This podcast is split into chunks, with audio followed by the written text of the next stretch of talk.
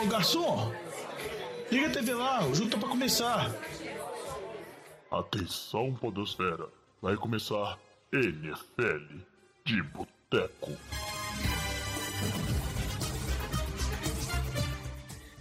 Bem-vindos a mais um NFL de Boteco, seu podcast preferido sobre futebol americano. Eu sou o Thiago de Mello e hoje temos aqui no nosso boteco o Vitor Oliveira. Fala, Vitinho. Fala, Juvenil. Como é que estão as coisas? Animado para a nossa final de Não, conferência? cara, eu tô animado, mas eu tô sentindo que é uma armadilha. Eu vou, tipo, ir lá na sua casa pra sofrer e, tipo, ser humilhado. Sua casa é, já foi pé frio, o 49ers já perdeu um Super Bowl lá, né? Não, não sei, cara, não sei. Eu acho que isso tudo é desculpinha, hein? Desculpinha, hein? Ué, claro que é desculpinha, pô. Eu não quero é ir lá sofrer à toa. Esse jogo já foi muito sofrido. Eu sofri até no jogo contra o Seattle. Pessoal que tá lá no grupão de WhatsApp vê muito bem né, como é que eu fico durante os jogos. Ai, é difícil demais. Mas vamos ver. Vou fazer o possível. Não vou negar fogo. Se tudo der certo, estaremos vendo juntos esse jogo, esse jogo lá na sua casa, né? Para fechar a mesa do boteco hoje, a gente tem também Renato Borges, ele, né, que tava em falta aí, bom demais você, Renatinho. Renatinho, que é torcedor do Texans, que não tá nos playoffs, mas vai dar um jeito de enfiar o time dele no podcast, como sempre, né? Fala, meu jovem, tudo bom? Fala, Vitinho. Como é que, como é que tá a expectativa? Eu não vou precisar colocar o Texans no programa que você já colocou, então já tô, já tô satisfeito que, com o Texans nessa introdução. Agora, eu tô ansioso é para produzir muito conteúdo dessa, desse confronto. Quero ver qual de vocês vai ficar mais nervoso assistindo a partida junto. Ah, o menino Purdy vai ser irrelevante nessa partida. É isso que eu tenho pra dizer. Aí tá vendo, velho? O Vitinho, ele tá zero nervoso. O cara tá um posto de confiança. Ele já está pensando no adversário dele no Super Bowl, cara. Tem- eu tenho certeza que ele tá convicto que o, o 49ers nem passa, né? A sorte nossa é que o jogo é o primeiro, então o Vitinho vai descobrir esse adversário só depois, né? O programa de hoje, como vocês bem sabem, a gente vai falar né, do que aconteceu no Divisional Round e fazer uma prévia do Championship Round aqui nesse programa, como a gente sempre faz de playoffs. E aí, né, esse ano, coincidentemente, tem o duelo entre Eagles e 49ers, né? Dois times aqui do Boteco. Eu e o Vitinho aí, os dois únicos, né? é, membros aqui desse podcast que ainda tem times do coração disputando. E vamos ver, né? Um dos nossos times vai disputar o Super Bowl esse ano, já que, né? Estamos aí os dois disputando o campeonato da NFC.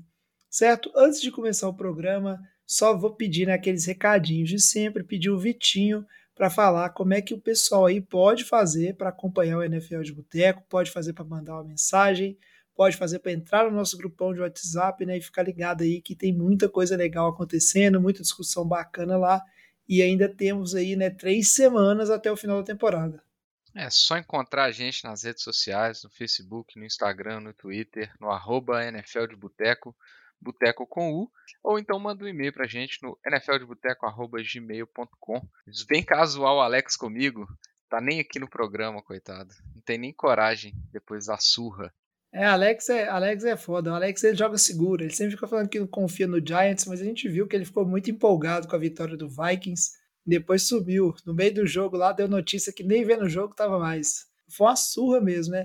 A gente vai falar desse e outros jogos, mas antes de passar para a NFC, vamos começar aqui com o nosso primeiro bloco e vamos falar de tudo que aconteceu e está para acontecer na AFC. Esse assunto é bom, hein? Merece mais uma cerveja. E o primeiro jogo né, que a gente teve pela AFC foi o duelo entre Chiefs e Jacksonville Jaguars, né? Os times que estavam de bye, que era a Seed 1, a Seed 1 começando, né? Abrindo a rodada aí por suas respectivas conferências. E o jogo que a gente esperava que seria talvez um passeio, um jogo unilateral, foi um jogo que foi bom, né? Por motivos controversos. Pedi aí pro Renatinho abrir falando por esse jogo. Renatinho que agora é autodeclarado o maior fã do Trevor Lawrence do Brasil.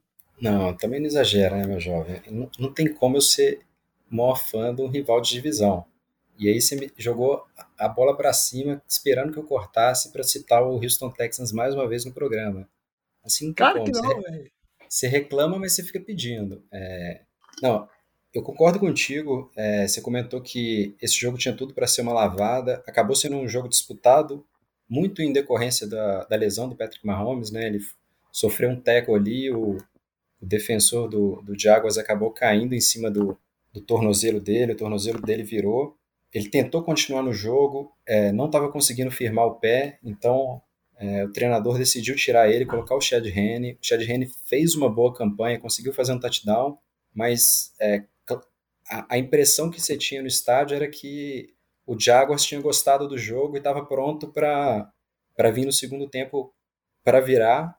E, e, a impressão, todos os comentaristas falavam: olha, acho, acho que se o Mahomes não voltar para a partida, o Chiefs perde o jogo. E, e, ele acabou voltando, jogou no sacrifício. É, tem até a piada né, do Nick Wright, um comentarista americano que é muito fã do Chiefs. É, ele diz que os três melhores quarterbacks da NFL são Patrick Mahomes, Joe Burrow e, em terceiro lugar, o Patrick Mahomes com uma perna só. Então, ele, ele realmente conseguiu jogar bem. É, não no nível que, que a gente está acostumado a ver, mas o suficiente para segurar a partida. E, e, do lado do Trevor Lawrence, é, teve uma interceptação ali num momento crucial, né? É, ainda ainda tem que limpar um pouco o seu jogo, né? Comete ainda algum, alguns erros em, em momento que não poderia, mas eu, eu acho que ele sai fortalecido desse, desses playoffs, né? Ele teve é, ele teve uma campanha de calor muito ruim ano passado, com a saída do, é, do treinador, com a, com a, saída do Urban Maia, a entrada do. Esqueci agora. É, como é que é o nome do seu, do seu ex-treinador, Vitinho? Doug Peterson. Doug Peterson, com a, com a vinda do Doug Peterson, o time é, realmente se renovou. É, você vê que não tinha como ser, ser muito diferente também, né? O, o, foi, foi uma melhora da, da água para o vinho, mas ainda assim é, na, na partida crucial da classificação contra o Titans, ele não jogou tão bem, né? Quem, quem garantiu a classificação foi, foi mais a defesa ali somada com um pouco do jogo corrido. E ele começou a primeira partida dos playoffs, que vocês comentaram no programa passado, com um completo desastre, conseguiu uma das maiores viradas, é, a, uma, a maior vitória, a, a, primeira vitória, né, com diferencial de, de turnovers de 5. Então, assim, eu acho que ele sai fortalecido, ele tem tudo é, Jaguars tem tudo para ser o favorito na divisão ano que vem, que não é lá grandes coisas porque a divisão é fraca, mas, é, mas a verdade é que o, o Lawrence, eu acho que ele, ele, ele sai fortalecido para ter um salto ainda maior de produção no ano 3. E vão ver o Mahomes como que ele vai estar tá para essa, essa final de conferência, porque a lesão foi séria, ele realmente estava sentindo muita dor. Eu acho que ele não vai chegar a 100% não. E, e sem ele 100%, esse time do Chiefs é um, é um time comum. É, e só para complementar, né, assim, tirando, se a gente falar aí o, o, o Travis Kelsey, que teve uma atuação maravilhosa, talvez como contra uma das piores defesas contra a Tyrene na liga, é, o jogo acabou se desenvolvendo bem para os Chiefs porque o jogo terrestre funcionou muito bem, né? É, e assim, vamos ver como que vai ser esse ataque que igual o Renato falou, sem o Mahomes, talvez, sem o Mahomes ou com o Mahomes limitado, é, talvez é, é o melhor ataque da liga durante a temporada regular toda, mas com o Mahomes limitado a gente não tem essa, toda essa certeza e vai enfrentar uma defesa que surpreendeu muitos e não é uma defesa é uma defesa que vai colocar bastante dificuldade comparada à, defesa do Jaguars, na minha opinião. O, o, jogo contra o Jaguars fluiu é, muito fácil com, com a atuação do, do Kelsey. O Kelsey estava muito livre, foi a válvula de escape basicamente o tempo inteiro. O Mahomes não teve uma pressão de uma, uma grande pressão de ter que resolver, embora teve uma campanha que o começo do jogo ele acabou resolvendo muita coisa, mas é, ele tinha ali a válvula de escape do Kelsey. É, e não sei, assim, se ele tiver realmente limitado, eu acho que vai, vai, vai depender muito de. É, o play calling vai ter que falar muito bem, porque a gente não vai, não vai conseguir ver aquelas jogadas mágicas do Mahomes, etc. Eu acho que fica aí uma preocupação para a final de conferência, né? Porque é, ele com certeza ele não vai ter aquela mobilidade toda, não tem jeito. Assim, a, a lesão é uma lesão é, que tem jogador que demora um mês para voltar Então, não é uma lesão simples assim, para em uma semana ele tá 100%, igual o Renato falou. A gente com certeza vai ver algumas limitações, principalmente de mobilidade do Mahomes na semana que vem. É, e lembrando que a lesão é no pé de apoio dele, né? Então, não só em termos de escapar da pressão, né, fazer a mágica dele em prolongar as jogadas, a gente sabe que isso é uma coisa que o Mahomes faz muito bem e isso arrasa com as defesas, né? Quando ele consegue prolongar né, o tempo de pocket e aí ele tem braço para fazer qualquer passe em qualquer lugar do campo ali, né? E ótimos recebedores, mas também é o pé de apoio dele, sabe? Isso prejudica, né? Um pouco do, do da precisão em alguns lançamentos difíceis, né? O, o, a gente vai falar daqui a pouco no duelo contra o Bengals, mas o Bengals é um time que tem conseguido chegar com pressão. E agora eu gostei muito que você falou aí, Vitinho, em relação ao Travis Kelsey, né? É, eu entendo que esse jogo, tipo, ele teve alguns fatores que ajudaram é, o, o, time dos Chiefs. A gente ainda tem que ter em mente que é um jogo que ficou 27 a 20, né? Eu acho que tem que dar aí alguns méritos também para a defesa dos Chiefs, que soube aparecer, soube segurar o ataque do Jaguars, né? Que eu acho que, da mesma forma que o Renatinho comentou, né? Que é um ataque que sofreu contra os Titans, teve a virada maravilhosa contra os Chargers, mas é ainda é um ataque bem deficiente e mostrou isso nesse jogo, sabe? Eu acho que é, o Jaguars, se, ele, se o ataque tivesse conseguido pontuar mais, se manter mais vivo, colocar mais pressão, talvez poderia ter saído um resultado diferente, mesmo com o Mahomes em campo né, nessa partida. Então a defesa dos Chiefs apareceu bem, mas eu acho que o, o grande nome do jogo é, é, o Travis Kelsey, né?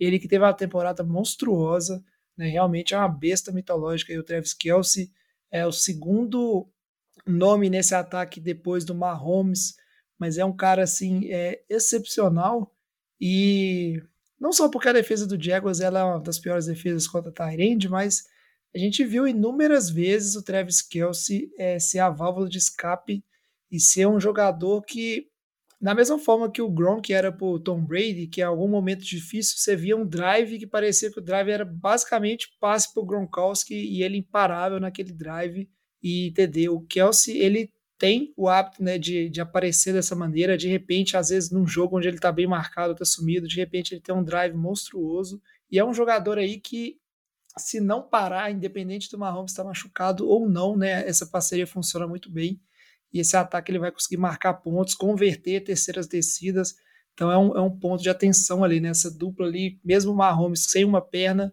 é, o Kelsey ele consegue ainda, né, tipo, é, elevar o jogo do Mahomes ali, de certa forma, né? Então é, é, um cara aí que merece né, muito mérito também e um foco muito grande, né, do, do time aí que vai enfrentar, que é o Bengals, no caso.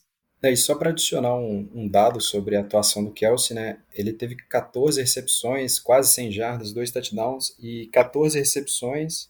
É, ele igualou o recorde né, de recepção em uma única partida para um Tyrande, se não me engano. É, então, ainda, ainda tem um fator é, histórico e estatisticamente para essa partida, não só a diferença que ele fez é, em campo, mas estatisticamente também igualou um recorde de recepção de Tyrande. Pois é. Agora. Só fazer algum último comentário aqui com relação ao Jaguars. Eu não sei se a gente vai voltar nisso, mas só para a gente não, não esquecer. É, o Renato falou que o, o, o Lawrence tem espaço para melhorar e tem mesmo, mas que ele sai fortalecido, é só uma observação, né? Porque eh, pelo menos nesse jogo ficou muito claro que assim, embora ele custe um, um, absurdo, o Christian Kirk ele tem suas deficiências para ser um wide receiver 1, né, cara? A gente viu isso durante a partida, teve um drop de um, de um lance que, que poderia ser um TD. E aí tem a notícia boa pro, pro, pro Lawrence, né? Porque ano que vem a gente acaba esquecendo mas existe a grande possibilidade da gente ter o Calvin Ridley nesse time. Né? Então, assim, tem uma, uma possibilidade do, do, do, Lawrence ter uma, vamos falar assim, uma arma bem real. E assim, se ele conseguiu produzir isso nesse time com, com Kirk, com Etienne, com Evan Ingram, que nunca funcionou em lugar nenhum, é, com, com o Calvin Ridley a mais, pode ser bem interessante esse time do Jaguars ano que vem. Né? Você apostaria nisso, Vitinho? Só para fazer uma piada ruim. Confesso que eu demorei para pegar essa piada aí. Né, mas eu peguei a referência do final. Agora, eu, realmente, Vitinho, eu queria voltar no Jaguars, né? Antes do. A gente tá tão sintonizado que eu queria voltar no Jaguars justamente para falar um pouquinho do Trevor Lawrence, se a gente seguir para o próximo jogo, porque é, ele tem né, seus altos e baixos, né? Tem hora também que é um passe que fácil, né? Passes fáceis onde ele por um motivo ou outro erra, né? O Christian Kirk, eu concordo com você, ele não é wide receiver 1, né? Nada de errado com, é, com o Christian Kirk, tirando o tanto de dinheiro que ele está recebendo, né? Mas é um bom wide receiver sim. E vamos ver, né, se vai vir o Calvin Ridley, onde mais esse time vai investir. Porque eu, eu enxergo o Lawrence é, depois dessa experiência, né, com dois jogos de playoffs, né, saindo dessa segunda temporada dele, ele é um QB que ele tá naquele limiar de fazer, né, o, aquele breakthrough e virar um dos, né, um dos QBs da liga, né, um dos grandes QBs da liga com um futuro e, e tipo assim, uma curva de ascensão. Né, ele está nesse limiar, e aí é a hora do Jaguars realmente fazer os investimentos e, e ajudar ele a terminar de deslanchar. Né? Muito QB bom que chega na liga nunca tem oportunidade de, de, de chegar nesse ponto, assim, né? de realmente virar um, um cara competitivo, um cara seguro do seu jogo, né? um cara líder do seu time.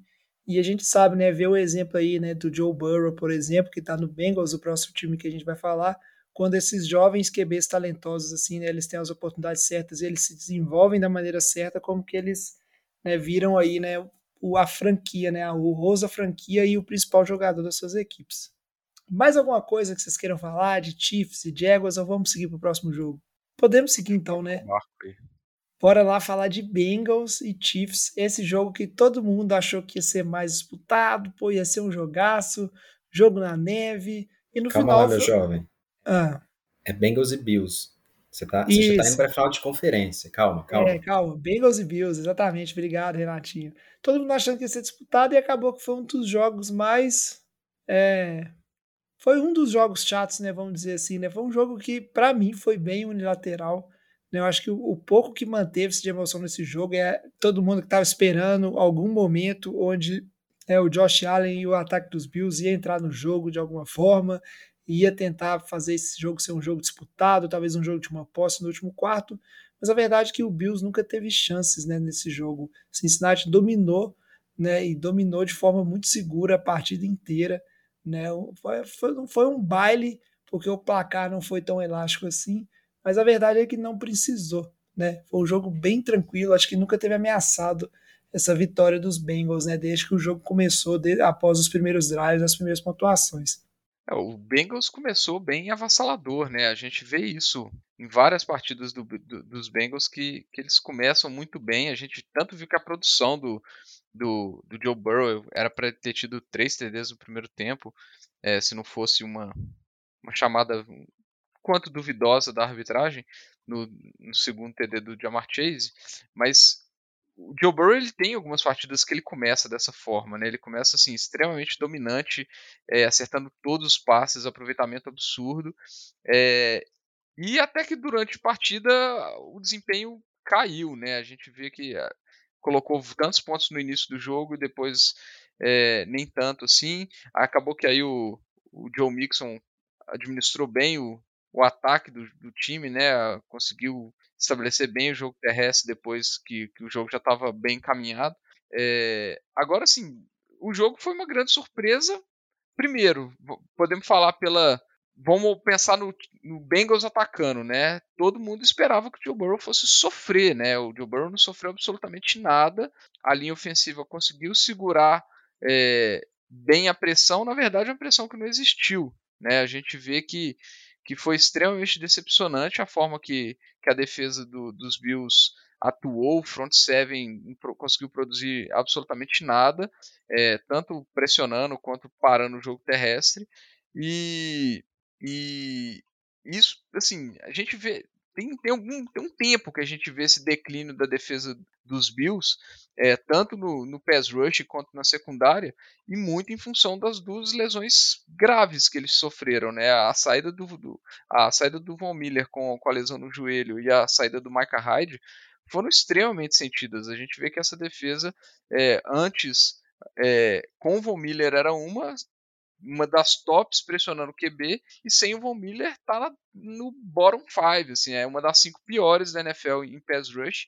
E eu realmente achei que ia pesar mais as lesões na linha ofensiva dos Bills, dos Bengals, e fui surpreendido, assim, a, a, a defesa dos Bills realmente não conseguiu fazer nada. A, o, o play calling foi perfeito, o Joe Burrow com as leituras rápidas ali, é, os checkdowns muito bem feitos também quando, quando precisava. O Hayden Rush acabou tendo uma, uma, boa atuação na partida, porque a defesa realmente não tinha resposta. Foi muito fácil assim o ataque do o ataque dos Bengals é, produzindo em cima dessa defesa que não tinha o que fazer assim realmente não, não teve resposta à altura do ataque a qualidade do ataque do, dos Bengals essa questão aí da, da atuação da, da, na defesa né, é, de Buffalo, a, é, a, palavra que eu usaria é pífia, sabe? Não, não só em relação né, à, à secundária, a forma como foi, mas essa questão de pôr pressão no, no Joe Burrow.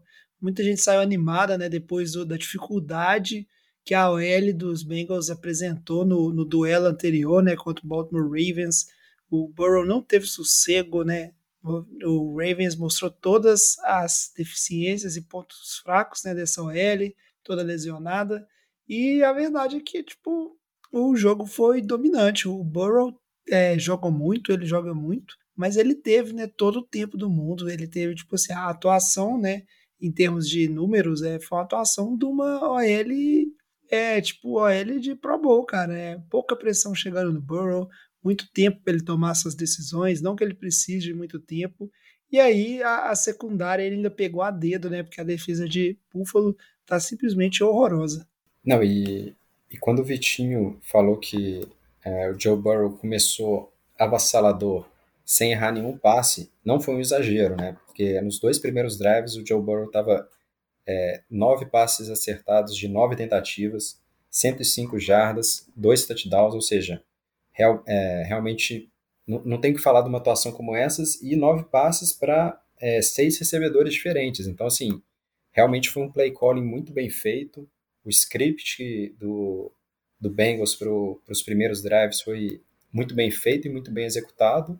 E dali para frente, o Bengals nunca mais conseguiu voltar para o jogo, né? Dali para frente, a posse ficou sempre, a diferença de pontos ficou sempre é, entre sete ou mais. É, então, o, o Bills não conseguiu voltar para a partida e a gente até teve uma ilusão, né, que, igual o Vitinho estava comentando, de que, a, de que o, em algum momento o Josh Allen ia, ia conseguir fazer um drive, colocar o, o Bills na partida, porque até metade do terceiro quarto a diferença ainda era sete pontos. Então, é um jogo que está aberto. Mas, é, para quem está assistindo o jogo, é, a impressão que dava é, é, é que o Bills realmente estava muito longe e, e, a, e a, o, surpreendente da partida realmente foi a atuação da, dessa linha ofensiva, ou seja, uma linha ofensiva que desde o ano passado é contestada, é, com muitas lesões, ou seja, eles trouxeram novas peças para esse ano, mas a, a linha está com, com três jogadores lesionados e, e teve uma atuação muito boa. E eu não poderia deixar de citar é, o Max Schwartz, que é ex-jogador do Houston Texans, que é o right guard dessa, dessa, dessa linha, que jogou muito bem. É, queria adicionar essa informação só para alegrar um pouco o jovem. Não, é isso aí, cara. Você achou que você ia escapar, o, o, o jovem, de discutir sobre o, o, o, Texans uma vez a cada bloco desse, desse episódio? Não, né? É impossível, é impossível. É isso que a gente não chegou ainda, né? Nos times onde você tem membros da coordenação aí, né, técnica dos times que são esse Houston Texans e serão futuros coaches do Houston Texans. Não tem jeito, cara. O Renato, a gente tem que ficar falando de Texans no programa. O... Mas assim, pra Mas você tem que entender, jovem, você tem que entender que é, esse programa é novo para mim. Eu, eu, não sei muito bem o que é, que é playoffs, como que funciona. Vocês têm que, na verdade, me explicar como é que é esse negócio de playoffs. Eu não, como torcedor do Texans, eu não entendo isso. Eu não sei o que, que é. Que sofrimento aí. Na época do Deshaun Watson, você curtiu os playoffs também. Acho, acho, que ele preferia não ter curtido depois da virada que o, que o Texans tomou do, dos Chiefs, viu, jovem? É, isso é verdade. Agora, antes de a gente seguir, né, para fazer uma prévia do, do jogo de campeonato, é um ponto, né, que eu acho que a gente, é inevitável a gente discutir aqui. Né, depois desse jogo, muita gente já colocando, né, o Joe Burrow entre os melhores QBs da liga, merecido, né, o time a segunda temporada seguida chegando no, no jogo de campeonato, né, talvez chegando pela segunda vez seguida né, no Super Bowl, talvez vencendo o Super Bowl, isso é papo para programas futuros. Mas é pelo lado né, do Josh Allen dos Bills, depois desse começo né, dominante do ataque do, do Bengals em cima da defesa de Buffalo, o que muito torcedor de Buffalo é, ficou ficou na esperança é que o jogo então ele se transformasse né, num tiroteio e o Josh Allen entregasse né, muitos pontos para manter esse time vivo. E aí Buffalo terminou com 10 pontos. Né? Não dá para pôr desculpa na neve, no tempo, porque a, o tempo, a neve estava lá para as duas equipes. Né? E então foi um desempenho ofensivo também fraco, aquém, e começaram muitas críticas né, em relação ao Josh Allen também, né? Óbvio que tem muito hater, tem muita coisa, mas até, tipo, uma certa desunião dentro do time, né? A gente pode falar aí também, né, do Stefan Diggs que não ficou nada satisfeito, né, com o resultado e com a forma como foi o jogo, né? Queria que vocês comentassem um pouquinho disso aí, o que a gente pode esperar em relação ao Josh Allen. Eu já deixo minha opinião, que eu acho que é, o povo gosta muito, né, deve ter aprendido com o Lamba aí, de começar a matar a carreira dos QBs antes mesmo dela terminar, né? Já colocando o Josh Allen como, ah, é um cara que não vai entregar e tal. Eu ainda acho que ele é um dos melhores QBs da liga, mas fica esse ponto, né? Agora vamos começar, passou a fase do amor e talvez está chegando aí a fase das cobranças, né? Pro, jo, pro Josh Allen aí, que antes estava só em, né, no namoro aí com a torcida e com os fãs. É, eu acho que o ponto emblemático da derrota é o é, Stefan Diggs gritando com com Josh Allen na sideline, depois de um drive não bem sucedido.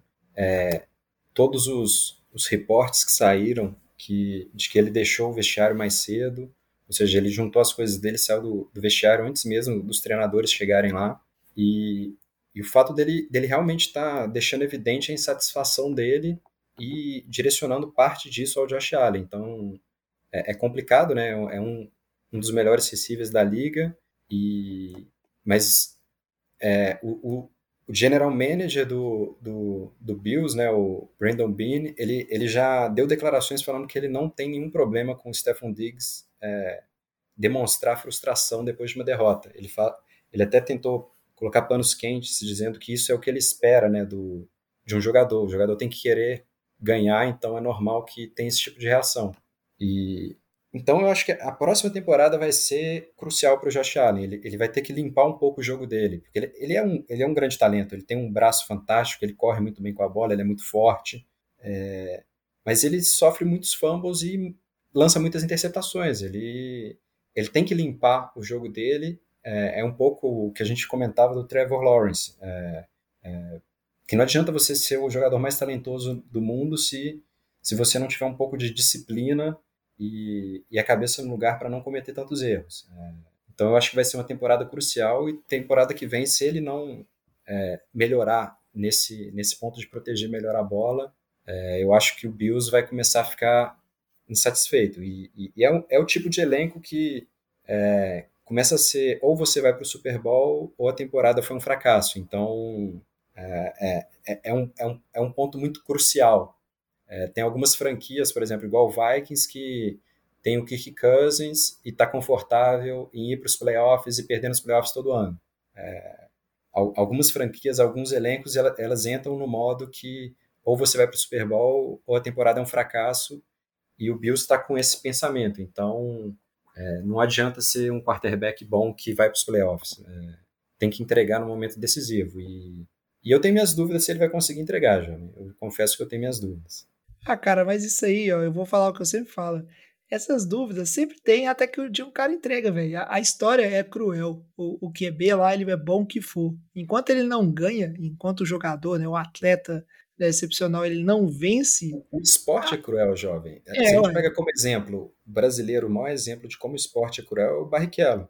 Ele esteve entre os melhores corredores do mundo durante praticamente toda a carreira dele e as pessoas fazem piada porque ele, ele ficava em segundo e nunca chegou em primeiro. Então, assim, é, é a mesma coisa um quarterback do nível do Josh Allen. Cara, você pode ser o segundo melhor quarterback, se o melhor quarterback está na sua divisão e ganha de você na final de conferência todo ano, você vai sofrer uma pressão até certo ponto injusta, mas é, faz parte do esporte. Pois é, cara, o esporte é cruel, cruel e só para deixar um ponto aqui antes do Vitinho fechar esse assunto para a gente, é, eu vou martelar no que eu sempre digo, tipo, se a gente tira o Tom Brady da equação aí, né, dos quarterbacks, a maioria dos grandes QBs que a gente acostumou a assistir ganhou um Super Bowl e olhe lá, a maioria às vezes nem voltou a disputar e, e os poucos que voltaram não, não conseguiram né, ganhar. Então é muito difícil ganhar um Super Bowl, é muito difícil ganhar mais de um Super Bowl. Então, cara, é relativamente comum grandes quarterbacks passarem a carreira sem ganhar nenhum Super Bowl, sabe? A gente só acostumou né, de maneira um pouco diferente ali, mas quem tem mais de um, normalmente tem dois, e olhe lá, e são pouquíssimos que tem mais que isso. Vitinho, fecha aí pra gente, pra gente depois fazer a prévia aí, né? Do que, que vai ser a final de conferência. Ah, só assim, acho que quem tá queimando o Josh Allen, óbvio, ele tem espaço de ponto de melhoria, igual o Renato falou aí, a questão dos turnovers, que foi um problema até é, muito evidente essa temporada. Mas, cara, quem tá querendo queimar o, o, Josh Allen, não sei o que, que ele tá querendo no time. Ele tá querendo o Mahomes ou o Joe Burrow no time, porque não, é indiscutível que o Josh Allen é um dos top 5 QBs da liga. Numa liga com 32 times, se você tá com QB top 5 com 20 e poucos anos de, de, nas costas, tem por que você tá reclamando, cara. Assim, é o cara que em pouquíssimo tempo de liga já, já levou seu time a, a, a longe em dois playoffs. É, assim, eu acho que é um nível de exigência que, em função da expectativa que se criou em cima desse time. É um time que se reforçou muito na, no, no, início da temporada e tudo mais, mas, cara, a liga é muito difícil. É um espaço, o espaço amostral que você tem para um jogador que ele é top, é, conseguir mostrar que ele é top o tempo inteiro é muito difícil, é muito fácil você ter um jogo ruim e as coisas desandarem e, e acontecer isso, sabe? Assim, não tem o menor motivo para colocar essa crítica no Josh Allen. O Josh Allen, é, ele é o cara que carrega o piano naquele time, naquele ataque.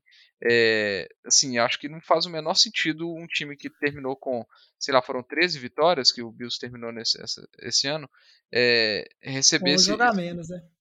Com jogamentos receber esse, esse, nível de crítica, assim, minha opinião, tá? Acho que ele tem pontos de, de, melhoria, mas o que seria o time do Bills sem o Josh Allen hoje? Então, assim, faz o menor sentido esse, esse, nível de discussão. Eu acho que é bem diferente, por exemplo, do que seria o time do Dallas sem o Dak Prescott. Eu acho que está em outro patamar, acho que é outra coisa.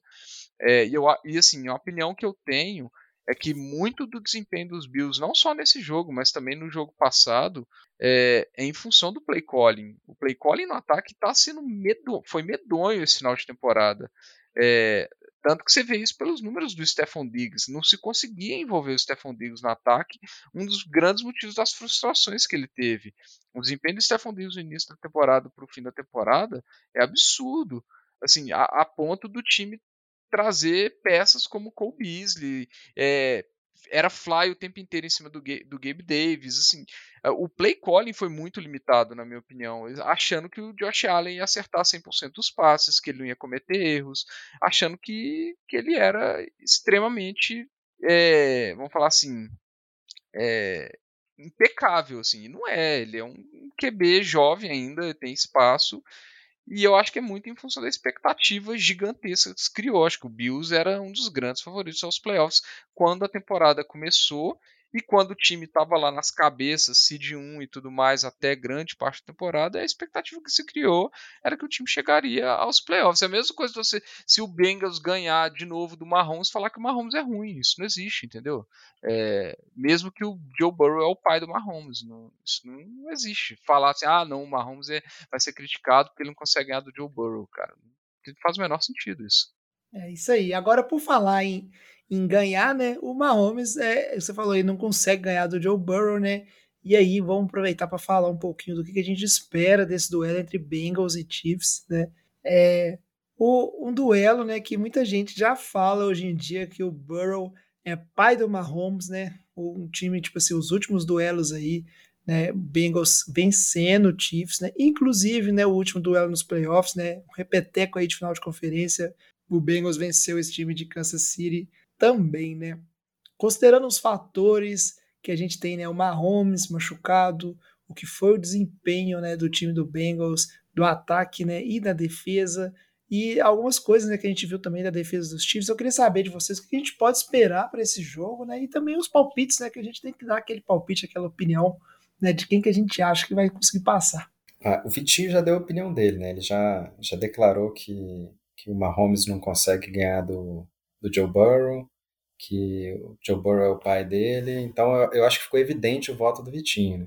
É, olha, honestamente, com as condições do Mahomes, que a gente está em dúvida se ele vai estar é, tá inteiro para jogar, eu acho que ele vai estar tá jogando com mobilidade limitada, ou seja, é provável que esteja sentindo um pouco de desconforto ali naquele pé de apoio, a mecânica não esteja perfeita. Ele é um dos poucos quarterbacks da liga que consegue fazer lançamento sem, sem precisar tá com a mecânica limpa, né? Porque ele tem um braço monstruoso.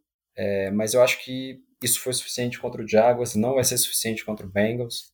É, eu acho que a história vai se manter e Joe Burrow vai continuar invicto contra o Mahomes e vai quebrar a sina de que o quarterback que perde um Super Bowl não consegue voltar para disputar novamente e vai voltar logo no, no ano sucessivo e, e, e assim... De novo pro Eagles. Ai, ai, ai. Ai, ai, ai. É, é, é, eu acho que aí você está dando um passo um pouco. Você está antecipando as coisas do episódio e talvez dando um passo em falso, mas não sei.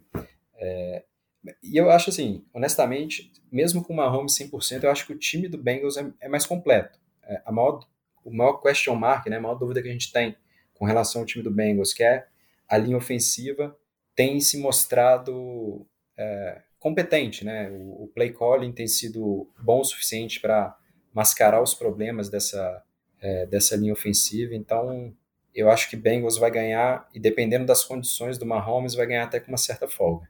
Cara, competente, competente nada, velho. Sinceramente, eu acho que jogou bem contra Buffalo, mas o Vitinho bem falou que Buffalo, pass rush tá é, fraquíssimo, né? Não tá grandes coisas. Passou aperto contra o Ravens e eu acho que, na verdade, é, o foco né, da mídia, o foco do, dos torcedores nesse jogo vai ser em cima do duelo entre os QBs, né? Mahomes contra o Joe Burrow. Mas no fim das contas, eu acho que o, o fator principal vai ser as duas né, nas trincheiras ali, né, que não deixa, mas principalmente olhando na parte das DLs, eu acho que vai, o Burrow vai sofrer muito mais pressão do que sofreu né, na, na partida contra os Bills. Então vamos ver como é que ele vai conseguir lidar com isso. A gente sabe que ele consegue né, entregar sob pressão também. E pelo lado do, do Chiefs, cara, Mahomes é a mesma coisa, você falou muito bem, ele tem muito braço, ele consegue compensar.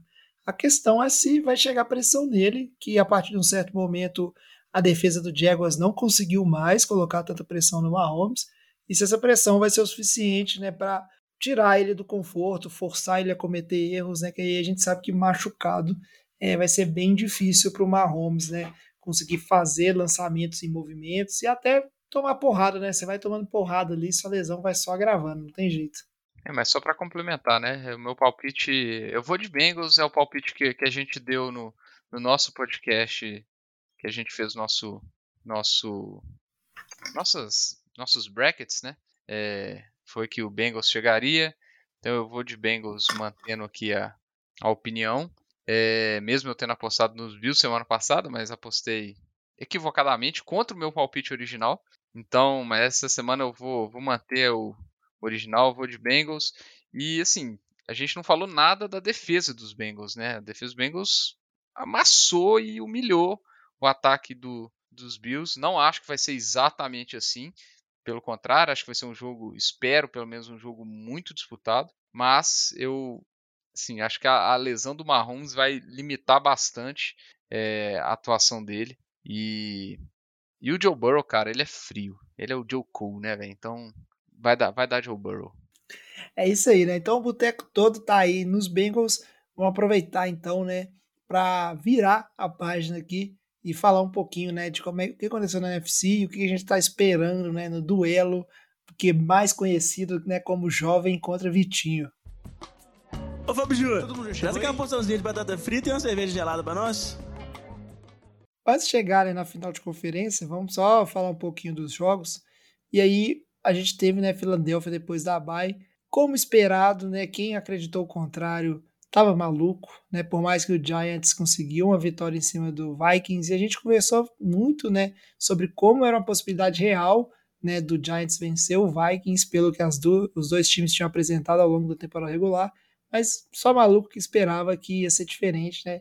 E o que a gente viu foi um jogo É, unilateral, né? O Philadelphia dominando. Confesso que nem vi o jogo inteiro, fui aproveitei para ir dormir cedo, porque vou deixar o Vitinho falar aí, né, um pouquinho do time dele, mas o Philadelphia é muito forte e quem menospreza esse time de Philadelphia aí não assistiu a nada da temporada da NFL.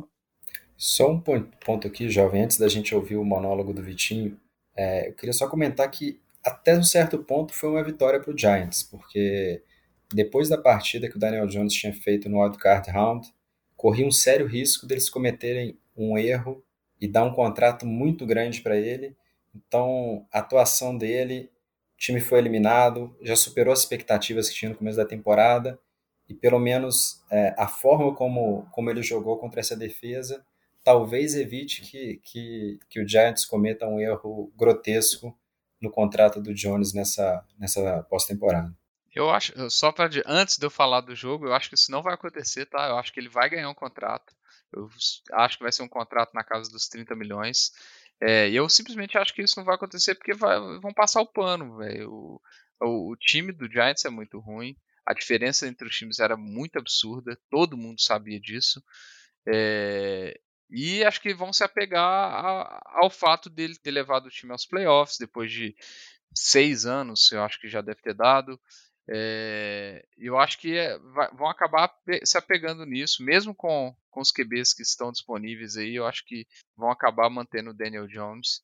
É... Não, pode até ser na casa dos 30 milhões, não sendo todo garantido e, e tendo a possibilidade de sair com um, dois anos, é, é justo, tá, tá no mercado.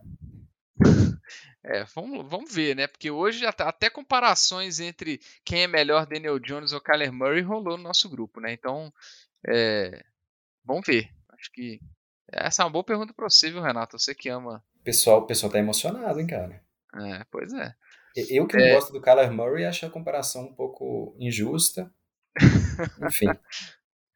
É, mas falando do jogo, cara, o jogo foi um domínio total dos Eagles, é, principalmente nas trincheiras. É, a gente viu a foi pressão o tempo inteiro em cima do Daniel Jones. A gente esperava isso. O Eagles foi a, a defesa a, com maior pressão, com maior quantidade de no, na temporada. É, então a ADL é muito forte.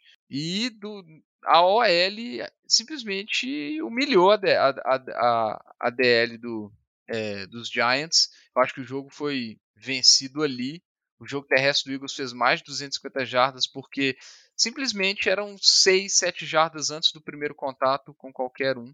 Então foi estava realmente muito fácil. É...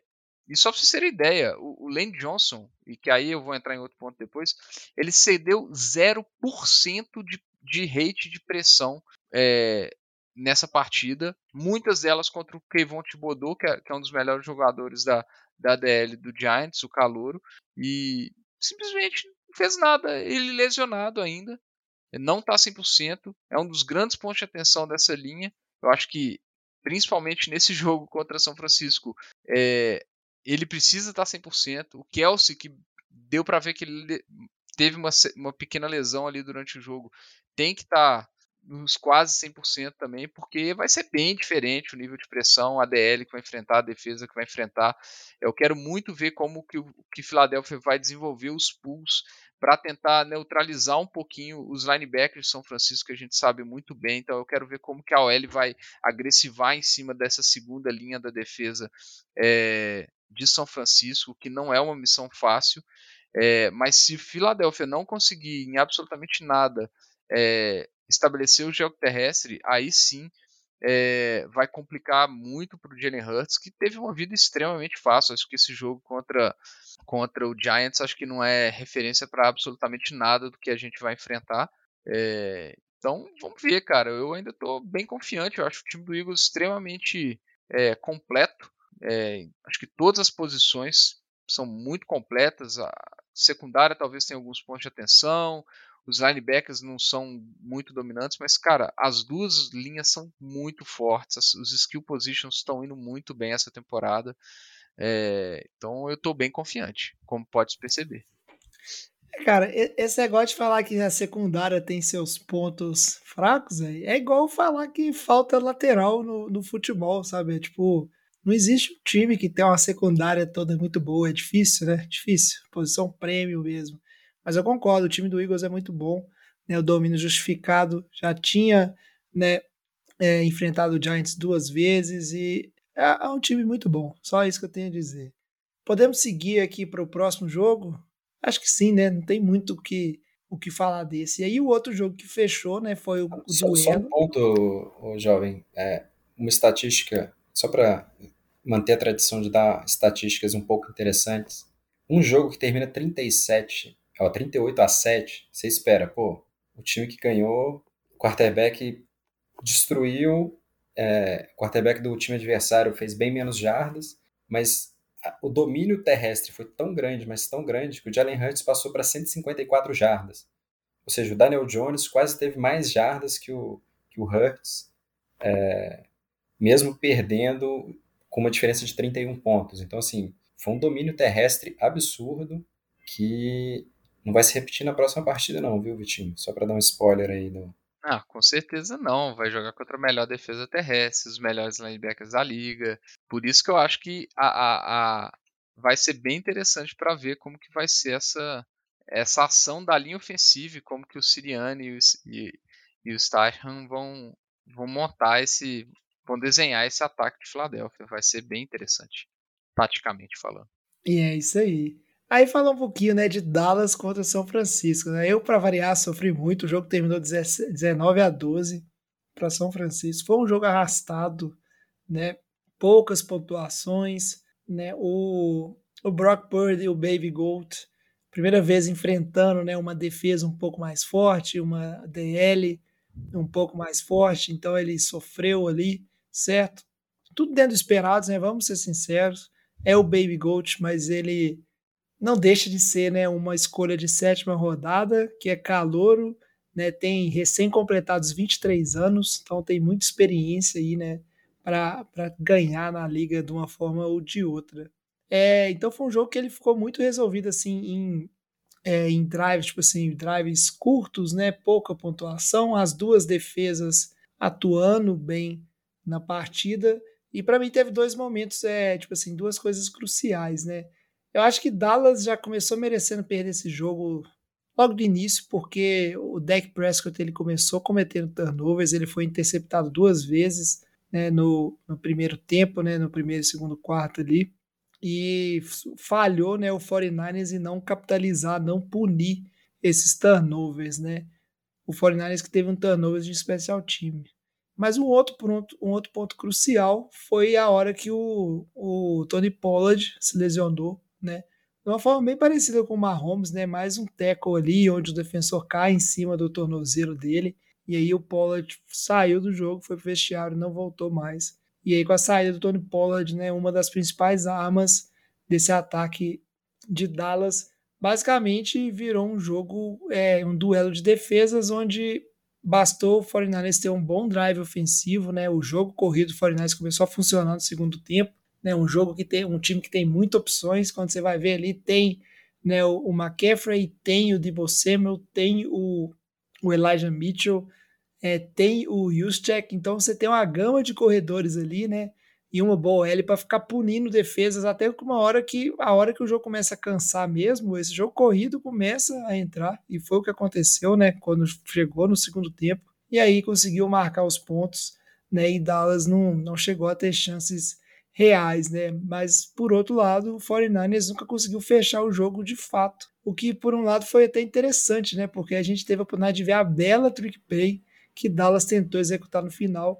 Trick play essa que provavelmente, né, vai ter encerrado aí, né, o período do McCarthy como head coach de Dallas. O Dak Prescott eu não sei, né? Eu deixo aí para quem odeia o Dak Prescott comentar, né, se realmente Dallas vai começar a tentar mover para outro quarterback ou não. Não, é. Aquela jogada é, ela foi tão ruim, mas tão ruim, que o Pat McAfee começou a fazer campanha no Twitter para falar que aquela foi a pior, é, a pior trick play da história. Obviamente, tentando, é, tentando livrar o, o Colts desse título, né? Que o Colts tem, tem uma jogada bizarra que aconteceu alguns anos atrás. Era uma quarta descida, eles fizeram uma formação estranha. Segundo ele, não era para ter dado snap, deram snap e o cara é tacleado porque não tinha ninguém bloqueando.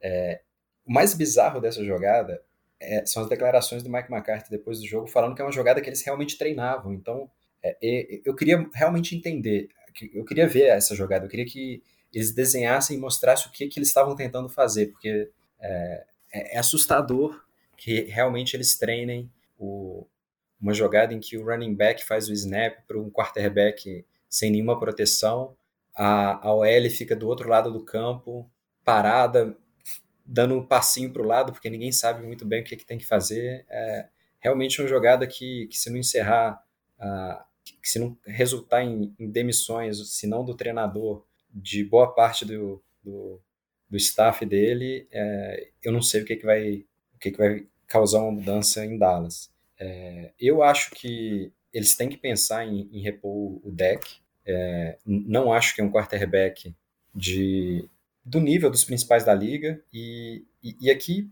é, tem, tem até a discussão. O Dak Prescott ele, ele, ele é um dos melhores quarterbacks da NFC, porque hoje em dia o melhor quarterback da NFC talvez ele seja o quarto ou quinto melhor da, da NFL, porque os principais quarterbacks da liga estão na, na NFC.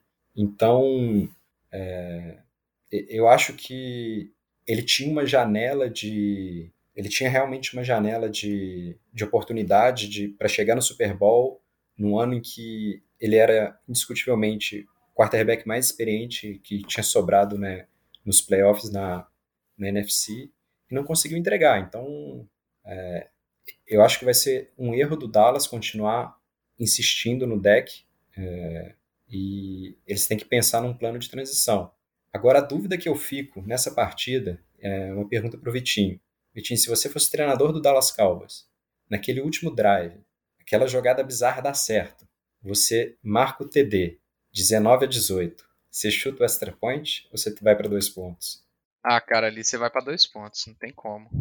Você custou para avançar qualquer coisa o jogo inteiro, é, zero chance de você confiar que seu ataque vai conseguir colocar seu time na posição de novo, ainda mais com o deck forçando turnovers. Não tem menor dúvida ali que você vai para dois pontos e vai para vitória, porque você não vai ter outra, outra oportunidade, não, Tá doido. Não, e, e, principalmente com o seu kicker que não acerta extra point nos playoffs. E esse é. pequeno detalhe também, embora depois dele ter errado o primeiro, ele acabou acertando alguns field goals. É, então, ele acertou alguns field goals, mas, mas extra point... extra point é realmente uma, um, ponto fraco dele, aparentemente. E, e, e, eu confesso que eu já declarei lá no nosso grupão do WhatsApp que eu não torço contra kicker, mas que se Dallas fizesse o touchdown, eu ia torcer muito para errar o extra point só pelo meme, viu? Eu ia torcer muito.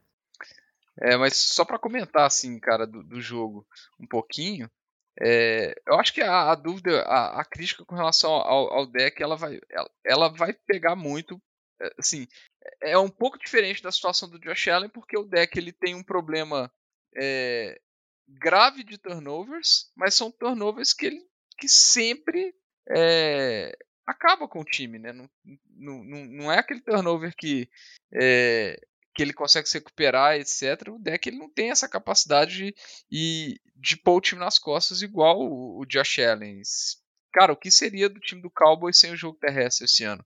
Né? Então eu acho que é uma situação extremamente diferente é, e os turnovers começam a pesar e pesaram nessa hora, né? Assim, qualquer jogo com a pressão um pouco mais complicada, o deck tem esses, esses momentos deck Prescott e entrega a paçoca, né? Então, é, assim, sem, sem contar, grande... hum.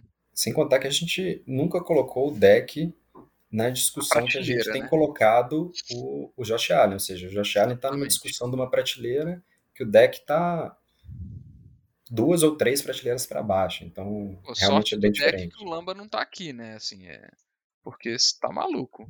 É... Mas o Lamba tá tentando encerrar a carreira do Deck Prescott desde que ele entrou na liga, velho. O Lamba é hater. Não, mas a, a, melhor temporada do deck foi como calouro. O Josh Allen também tem, tem outro ponto a favor dele que ele, ele evoluiu ao longo dos anos. Então, assim, é, realmente não tem como comparar.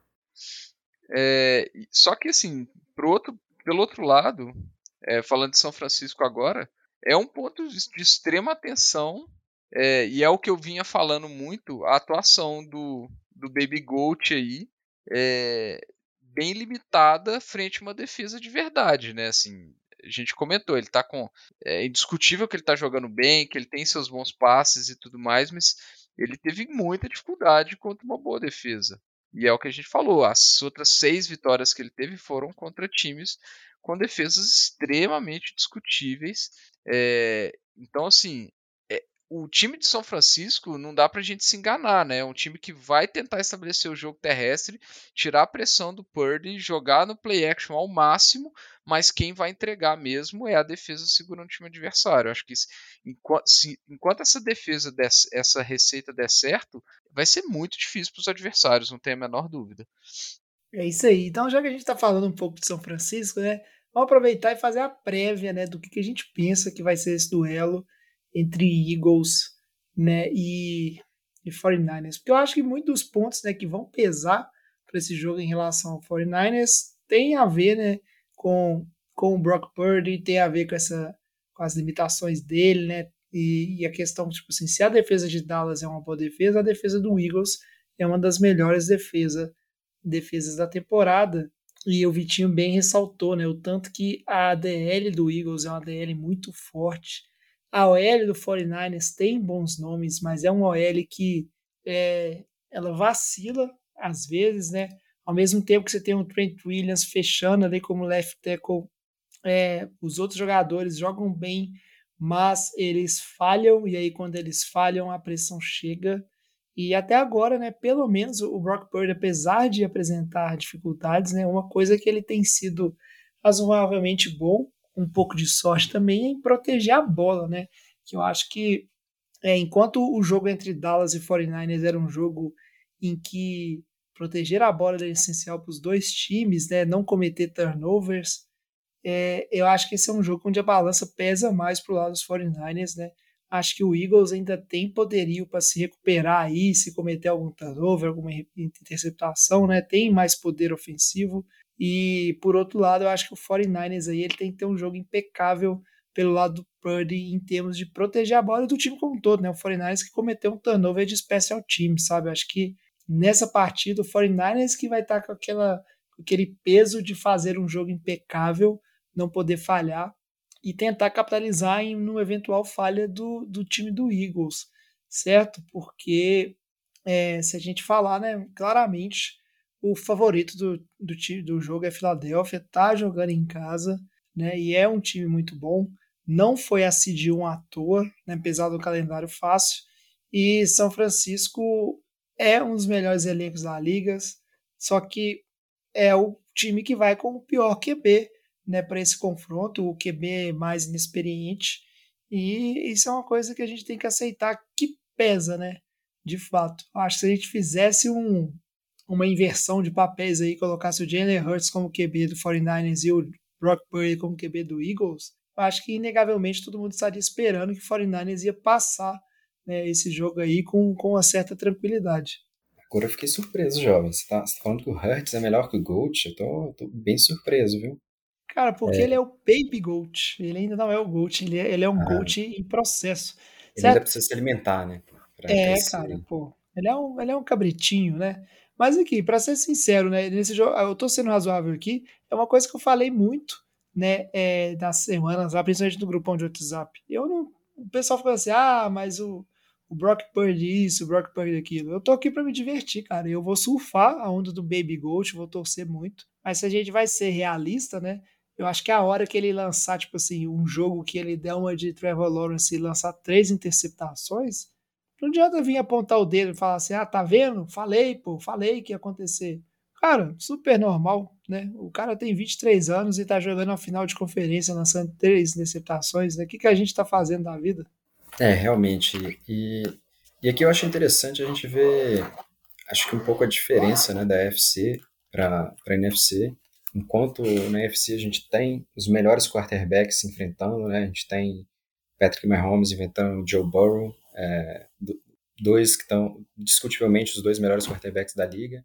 É, do outro lado, a gente tem as duas melhores defesas, discutivelmente as duas melhores defesas e também discutivelmente os dois times mais completos. É, eu acho que o time do Eagles é um pouco mais completo, exatamente porque tem um pouco mais de experiência na, na posição de quarterback. E, e, esse jogo ele, ele, ele traz então essas duas defesas que são lideradas pelo coordenador defensivo do Eagles, Jonathan Gannon, coordenador defensivo do 49ers, Demico Ryans, e lá em Houston a gente está conhecendo esse jogo como futuro treinador do Houston Ball.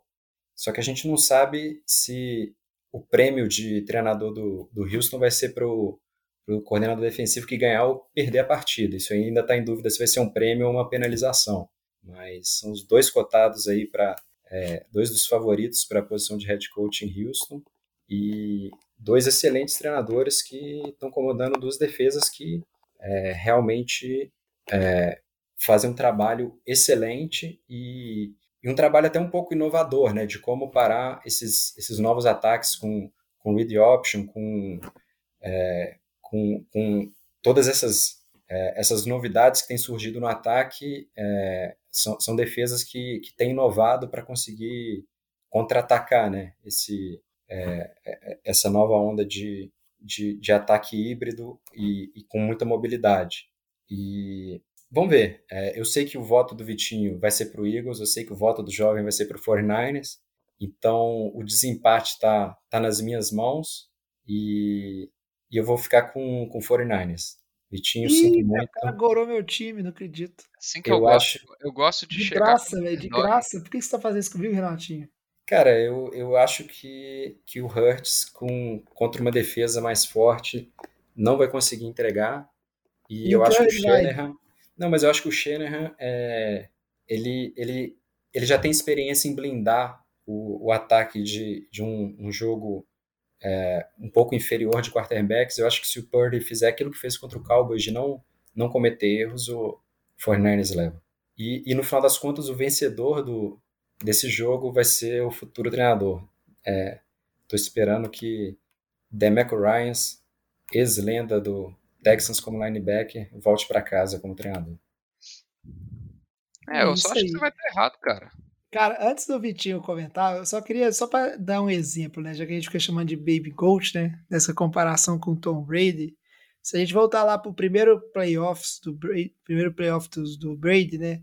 É, quem, para quem não sabe, né, o Tom Brady estava lá, né, seu um belo QB, né, de, de sexta rodada, que não tinha esperança nenhuma de entrar, e aí o QB titular, né, o, o Bledsoe se machucou, né, e aí o Brady entrou nos playoffs. Era um time bom, com a defesa muito forte, né, mas só para ter uma ideia, tipo assim, trazer algumas estatísticas aqui, aqui rápidas, né, ele entrou no, no Divisional Round, beleza, meio do jogo, que for, overtime, loucura.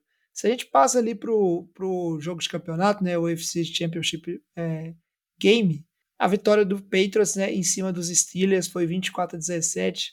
O Brady terminou com 12 passes de 18, 115 jardas. Não marcou TD nem nada. E aí no Super Bowl, a gente sabe muito bem, né, que aí o Brady venceu esse Super Bowl. A gente tá falando lá em 2002, né? O Patriots ganhou de 20 a 17 do, do Rams na época, né? O Brady terminou com 16 de 27, 145 jardas né, e um TD.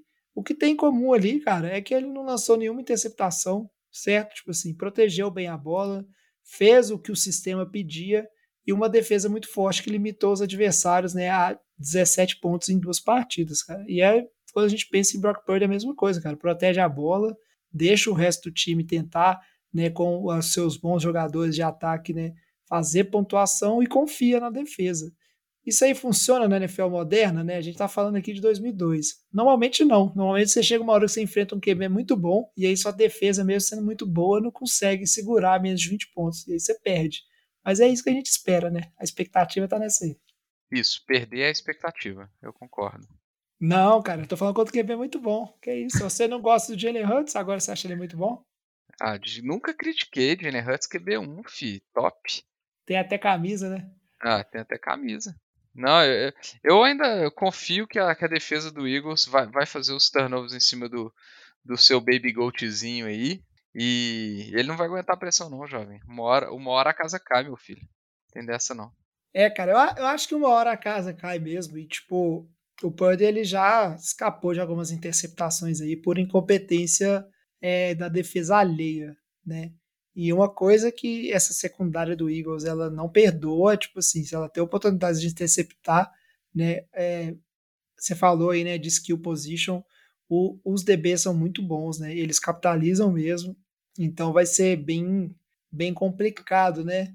E a gente vai ter que entender também o tanto que esse jogo contra Dallas não mostrou, né, um duelo interessante, né? Aí pensando em termos de coordenadores, né, de defesa, de ataque, head coach, o jogo contra Dallas mostrou uma forma muito inteligente que Dallas usou para explorar, né, as deficiências do Brock Purdy e foi muito difícil, né? O ataque do 49ers não teve dificuldade, não só porque o Purdy é ruim ou o que for, ou o Dallas tem uma defesa melhor.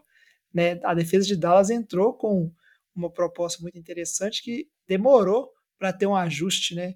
E aí Eagles, o Eagles tem um bom material para se aproveitar disso também, né? E vamos ver o que, que o Kyle Shanahan vai tentar preparar, né? Então vai ser um duelo de head coaches bem interessantes aí, né? Como é que né, o Siriano e o Shanahan eles vão tentar preparar esses times para conseguir minimizar o impacto da defesa adversária. Vai ter tudo para ser um jogo muito bom. É isso. Vem, vem assistir do meu ladinho, jovem. Vou, vou, vou. Eu vou, eu vou fazer de tudo, cara. A única coisa que pode impedir é alguma é, ou benta aqui em casa, se eu precisar ficar dando uma força. Mas eu tô me planejando para ter essa janela aí de três horas para estar tá lá na sua casa e tentando me divertir, ou sofrer muito, ou quem sabe, né, sair vitorioso disso aí, né? Sempre na expectativa. Ô, jovem, Tomara que a gente tra... vão tentar transmitir pelo Twitch, em narração do jogão. Eu, pode eu espero menos que isso. Se o, Eagles ganhar, eu compro uma camisa pro Bento para ele não ter que ser sofredor igual os filhos do Renato, não, viu? Pode ficar. Que jamais, velho. Você vai dar camisa de, do Eagles pro Bento. Não, respeita a minha casa, rapaz. O Bento já é 49ers de carteirinha. Mas é isso aí, né? Vamos ver, expectativa a mil, né? A final de conferência chegando, né? O penúltimo, né? A penúltima rodada, depois a gente tem um intervalo com o Pro Bowl que vai ser diferente, Super Bowl. Então vamos juntos nessa. Antes de encerrar o programa aqui, é só pedir pro Vitinho falar de novo, né? Quais são nossas redes sociais, para o pessoal mandar palpite, mandar mensagem. Como é que é aí, Vitinho? procura a gente nas redes sociais, no Facebook, Instagram ou Twitter, no arroba NFL de Boteco, Boteco com U, que é o jeito correto, mineiro, de se inscrever, ou manda sua mensagem pra gente no, arroba, no. Entra no grupo lá, o grupo tá com membros novos, vida nova, tá discussões sempre acaloradas lá, é, tá bem divertido. É isso aí, a gente vai ficando por aqui então. Né, fiquem ligados nas redes sociais que se a gente conseguir né, transmitir alguma coisa ou dar notícia, ou vai ser pelo grupão de WhatsApp, né, então entra lá, ou vai ser provavelmente no Instagram, alguma coisa assim. Então, Twitch, não sei, né? A Twitch morreu, mas é pra gente, né, depois de, de uma tentativa. Mas fique ligado que se aparecer, né, um link, alguma coisa, vai ser nas nossas redes sociais. A gente fica por aqui, muito obrigado, Renatinho, muito obrigado, Vitinho. É, obrigado a vocês, nossos ouvintes. Traz a saideira, fecha a conta, passa a régua e até semana que vem. Valeu. Valeu. Falou. E jovem, a gente esqueceu de falar notícia, cara. O ideia do, do São Francisco, Charles Omenihu, que foi preso. Sabe onde é que ele jogou? No Texas. Ah, para com isso, velho. Larga o Texas, vai melhorar muito Não gravação não, jovem.